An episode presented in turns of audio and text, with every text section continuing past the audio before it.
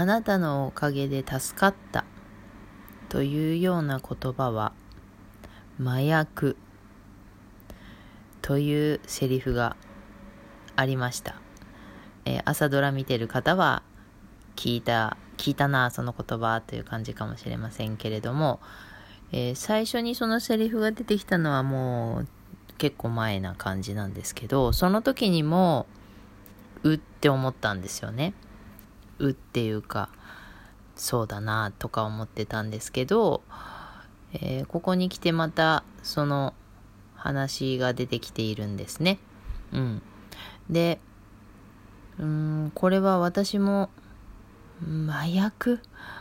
麻薬と思ってたわけじゃないけど、やっぱり人の役に立ってこそ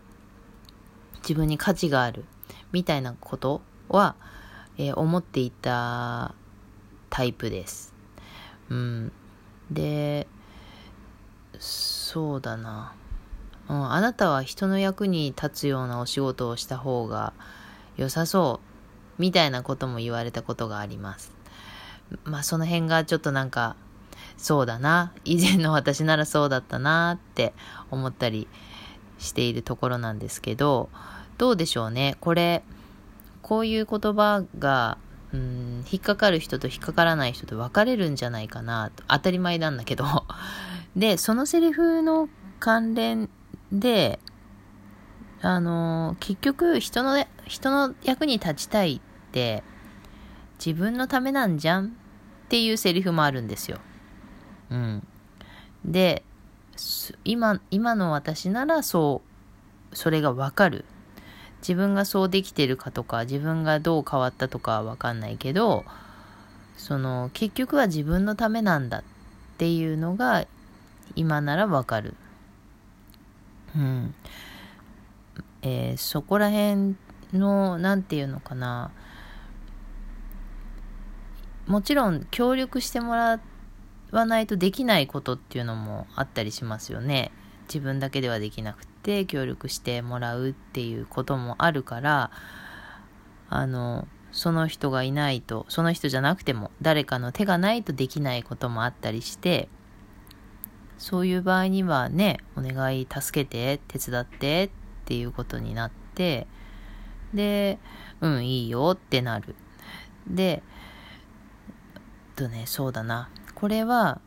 あのー、助けてって言った人は、助けてもらって、手伝ってもらって、助かる。で、ありがとうって言いますよね。で、手伝う側の人も、あの、あ、それなら手伝えるよ。手伝いたいって思ったら手伝う。で、ありがとうって言われて、どういたしましてっていう、これま小学生みたいな話ですけど、そういう、こう、やりとりが生まれるみたいなことで、うーん、なんていうかな、ウィンウィンとは違うな。ギブアンドテイク？でいいんですか？よく英語がわからないくせに言っちゃった。うん。助けてっていう人と助けて、助けるよっていう人っていうののマッチングっていうのは、あの、ね、どちらにしても、こう、ニーズ、ニーズがあってのことみたいな感じがあるけれども、あの、多分ね、そのドラマの中でのセリフだとすると、こう、助けてあげよう助けてあげたい誰かを助けてあげたいというのが目的になるとうんそこばっかり追いかけてしまう。だからそれって相手があってのことこう何かしました。こういうことをすると喜ばれるんじゃないかと思ってしました。でそれをした時にえ喜ばれなかったらこう不満に思ってしまう。みたいな、そういったこととかに、うーん、言ってしまいがちなんじゃないかみたいなこと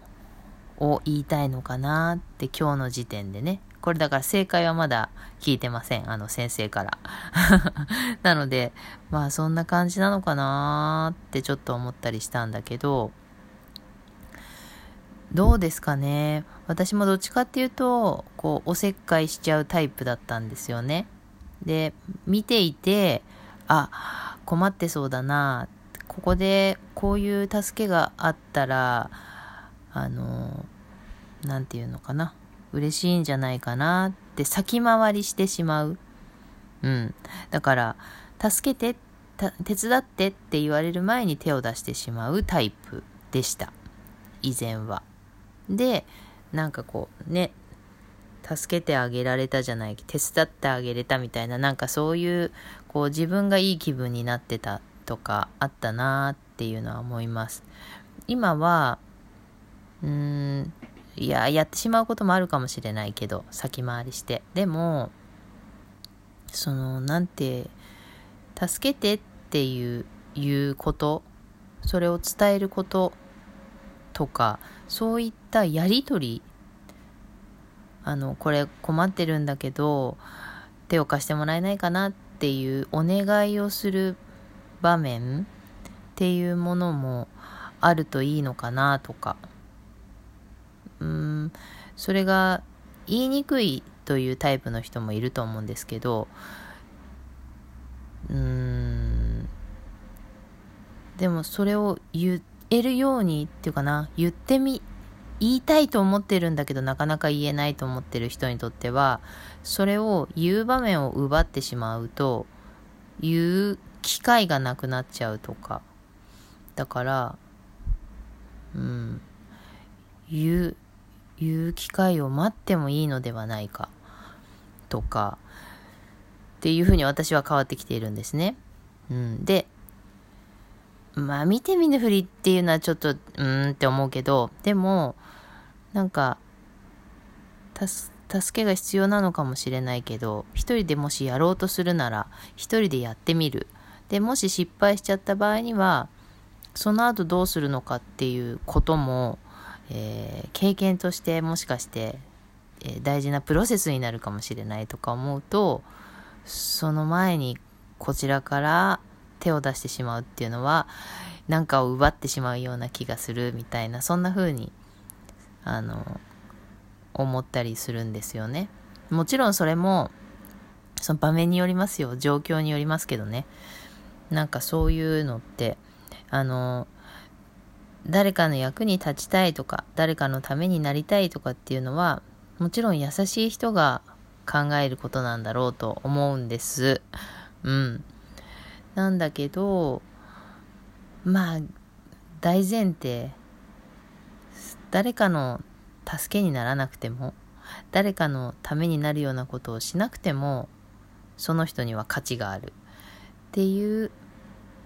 大前提がありますよね。うん、その大前提がうんあるある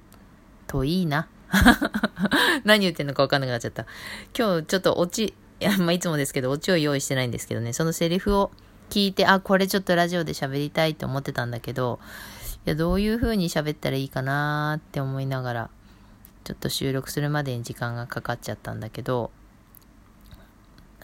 あのもちろん人と人が、えー、助け合って生きていくっていうのがこの人間社会のうんあの人間だからこそまあ動物同士も助け合いとかあるんでしょうけどね。あの言葉とか感情とかはないなかったとしても。でもこう人と人と助け合う、えー、関係性を持つ親子関係夫婦関係、えー、親戚あとお友達とかあの人と人が知り合ってその中で助け合っていくみたいなことっていうのはもうほんと些細なことも含めるとあちこちでありえる話ですよね。でもう親子なんていうと何て言うか親はなんか助けて当たり前って思ってしまいがちなんだけどうんこう見守ることの大切さもあったりとかしてそのね助けるという意味手伝うという意味なんかその辺とかってうんあの親子だったら割とね小さいうちってできないことが多いからこういうふうにやるんだよって教えてあげるというところからこうつい手を出してしまいがちっていうのはあることだなと思いますね。あと夫婦関係でも、うんと、これは、うん、奥さんがやる仕事みたいなことでこう決められてしまう決め,、決められてるわけじゃないんだけどそういう風なこう役割になってしまっているとあの旦那さんはやらなくなってしまうみたいなそういうのもなんかそのえー、思い思い込み？ルール化？なんか決められたものになってしまった結果みたいな。なんかそういうことってこう慣れ合いの中でありがちだなって思うからその手伝ってっていうこと。でそのそういう言葉でのやり取りお願いするとかそういったことっていうのも大事なのかな？みたいなそんな そんな着地点なのかな？またなんかこれについてね、あのドラマの進展もあるかもしれないし、またお話しするかもしれないですけど、そんなセリフが気になったので今日はお話をしてみました。えー、この番組はコミーの概念と言いまして、アラフィフコミーがちょっと変わった概念についてお話をしています。えー、お便りを募集しています。えー、以前は、えブラウザからも、えお便りが送れるようにしてありましたが、えー、ラジオトークアプリからのみということに設定を変えておりますので、どうぞよろしくお願いいたします。最後まで聞いてくださってありがとうございました。